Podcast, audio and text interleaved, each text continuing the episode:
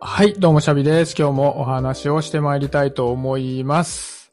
えー今回はですね、最多出場の、えーマーサとユモティに来てもらっております。今回もよろしくお願いし ます。お願いします。よろしくお願いします。さ、数えたらなんだっけ ?10 ヶ月目ぐらいなのそうなんですよ。すごいよね。結構長寿番組になってきたよね長。長寿番組。まさか1年続くとは。ねえ、3人で始めたのが11月って言ってたから。そうそうそうそう。 1、2、3、4、5、6、7、8、10ヶ月目だから。あと2回、1年ですね。ねいやー、問いと、ね、問いとなんだっけなんて繋がるんだっけいや、覚えてない。1ヶ月やって。え。1ヶ月もやって。問いとイ対話でね、繋がったよね、ほんとね。プ。つながりましたね。いや、だってさ、もうこれって、まあ、収録自体は1回につき4、50分だけど、うん。毎回多分3、4時間ぐらい喋ったりしてるからさ、そうね。合計のトーク時間したら偉いもんですよ。いや、本当だよね。もう3日分ぐらいになってるよね、きっとね。そうそう時そ間うで。言ったらね。で、結構そっちでいい話が出たりしてね、あ、撮っときゃよかったね、つってさ。あ、そうそう。毎回言ってるよね。そう そう。録画ボタン押してないの、シャビみたい な。あれあれじゃゃないあの、課金制にしてさ、その、裏話も聞きたい人は、あの、月額1000円で っていう風にしてみれば、 俺それ傷つくことにならない大丈夫確か に。俺ら、あれみたいな。配偶者しか登録してないみたいな。親族とかね。親族にも断られるみたいな。もう仕方なしで自分で課金ですよ、それも。あ、本当。なんか自分の足を食ってるようなね。俺も毎回課金するわ。ねぐるぐる1000円が3人の中を回るんでしょ。つらい。つそうねらい。あれだってさ、あの、西野昭弘さんとかもさ、うんうん自分のね、ご友人をご自宅に招いてさ、うん。その飲みながら喋ってるやつをさ、一部分は無料で配信して、後のやつ月額課金にしてるから、同じような感じにしたら1万人ぐらいいくかそうだよ。な。うん。ねまあそもそもがさ、1万人も元のを聞かれてないよ、全 然。なのに有料会は集まる。そう有料にしたら伸びるっていう奇跡が。そんなに集まるならもっと収録したいよね。そうだよねまあ。収録したい。もう毎週収録しちゃうよね。ね本当。本当。潤う潤う。いや、まあそんな感じでさ、もう今回もね、この収録を始める前に、ひとしきり喋っていたんだけど、ごめん、俺ね、知らなかったんだよ、この話。知らなかったんだけど、あの、マーサからよくね、名前が出てくる、えっと、振付師の方、ダンサーうん、ダンサーと振り付け家だね。森山海二さんうん。が、このオリンピックのディレクターパラリンピックだね。パパララリリンンピピッッククの開会式の、まあ、チーフ振付家とディレクターを担当したんだよね。それは、なんか、大層なことだよね。いや、すごいことだよね。いや、ちょっとこの話の前に見とくんだったな、俺。うん。いや、でさ、やっぱり自分が、まあ、その森山海二さんのもとでさ、いろいろ教わったり、一緒に、まあ、ものづくりをしていた期間があったわけじゃない。うん。で、そういう人がさ、もうまあ、世界で一番でかい祭典のね、うん。その、チーフ振付家をやったっていうのはさ、なかなか体験できることではないと思うんだけどさ、うん。少なくとも自分はそういった体験がないからね。自分の身近な人がそういうのになったっていうのは。うん。それ見てみて、どういう風に感じたのかっていうのをまず聞いてみたいんだよね。そうだよね。うん。俺あの、リアルタイムで見てなくて、録画で見たのね、前編はね。うんうん。で、しかも、森山海二さんがそのパラリンピックの開会式のチーフ振付家をやったっていうのを知ったのは、パラリンピックが終わった翌日のツイッターで知ったの。おー。んそうで、そのツイッターの投稿をしたのは、俺が前、えっ、と、一昨年か。あ、去年去年の2月に出演した煙突町のプペルの舞台の演出家をやった、三木正夫くんっていう人がいるんだけど、まあ彼はそのパラリンピックの開会式の振り付けのアシスタントで入ってたんだよ。へー。で、まあ、彼の方がまあめっちゃ身近だから、お、まさおくん、やったんだ、すげえみたいな感じになって、で、それのリンクで貼ってあったニュース記事を見たら、チーフ振付家が森山海二さんで、どないなってんねんみたいな。 めっちゃ驚いたっていう感じ。対応されてはいなかったのじゃあ、事前に。そうみたいだね。多分、開会式が終わった後に制作チームを発表したみたいな感じだったね。ニュースの文面見たら。その、正雄くんうんうん。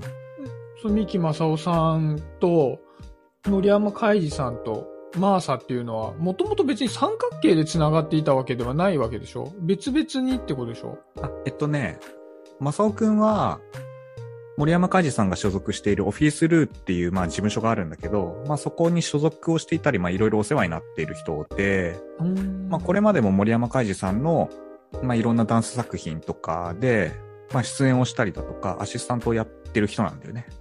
うーん。で、俺は、まあ、2003年ぐらいから森山海二さんのダンスレッスンを、まあ、通ったりとかしてて、まあ、ダンスの生徒さんだったんだよ。うん。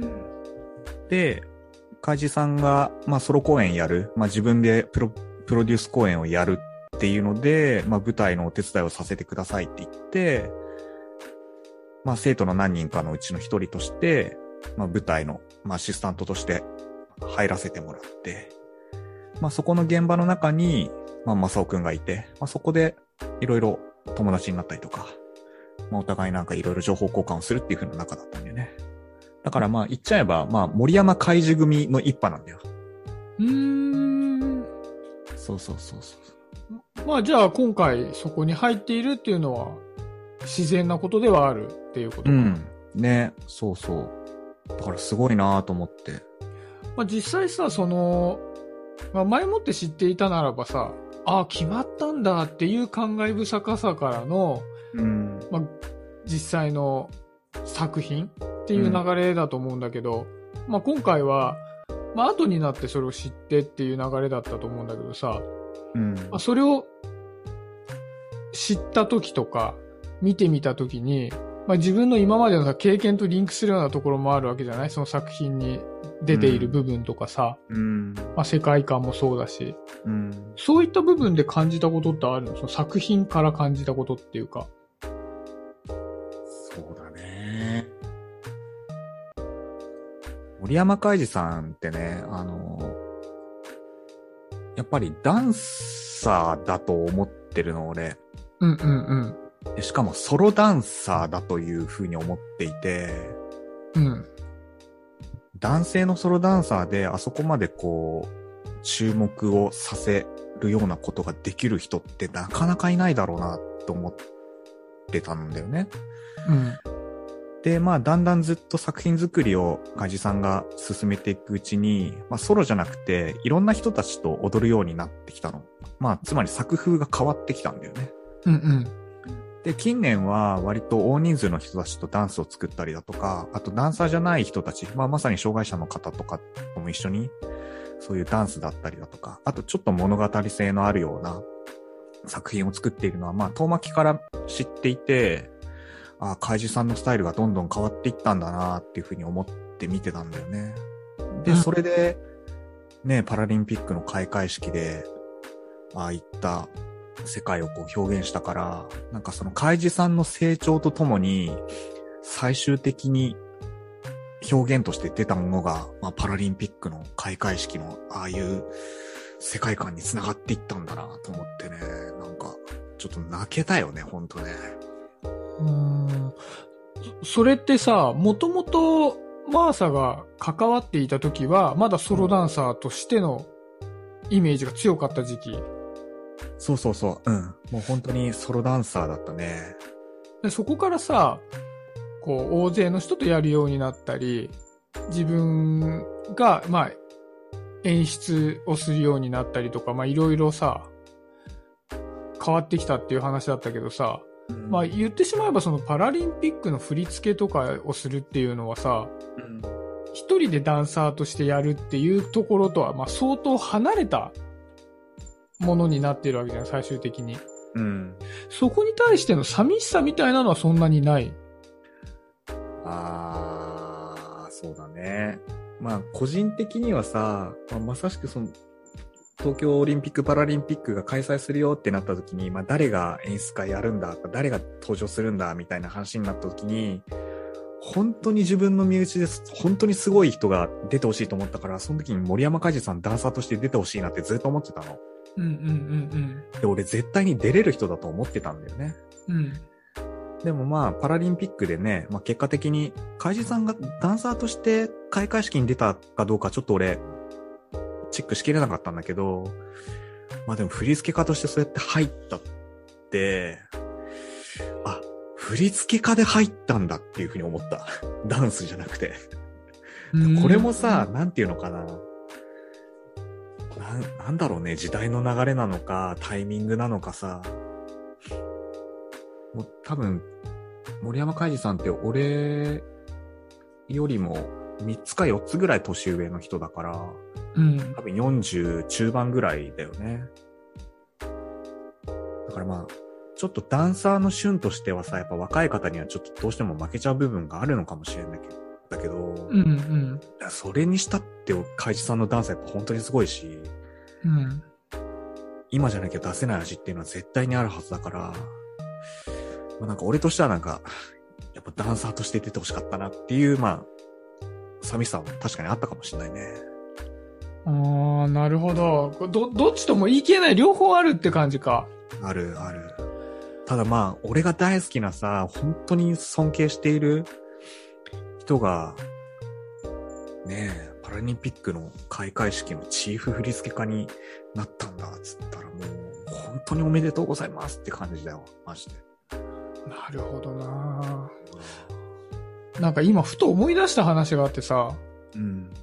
あのーファンとは何かみたいな話をさ、昔、金婚の西野さんがしてたのを聞いたことがあってさ、うんうん。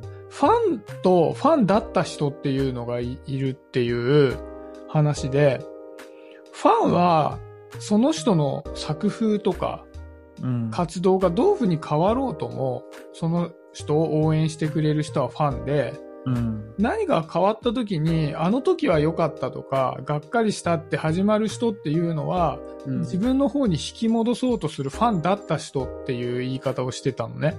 なるほど。で、なんか今のマーサの感情ってさ、まあうんファンとちょっと違うんだけどさ、マーサと、その森山海二さんの関係っていうのは、そう、うん眼差しっていうのが極めても、その森山海二さんっていう人自体に対して肯定的な感じがしたんだよね。うんうんいや、あの時俺はあんなにダンスに憧れていたのにっていうのが、うん。それはさ、全くなくなってしまっていたらさ、いや、そそれはちょっと逆に嘘っぽさもあるけどもさ、うん。まあ、それもありつつ、うん。あ、あの人がこういう風になったんだうん。っていうところに対する感動があるっていうのは、うん。まあ、本当に思いが強いんだろうなっていう、なんかそんな感じをね、今、感じたんだよね。うん。なるほどななんかさ、まあ、さっきちょっと、舞台裏というか、撮る前も話してたけどさ、ちょっとなんか憧れっていうところについて話を3人でね、まあ、してみたいなと思っていて。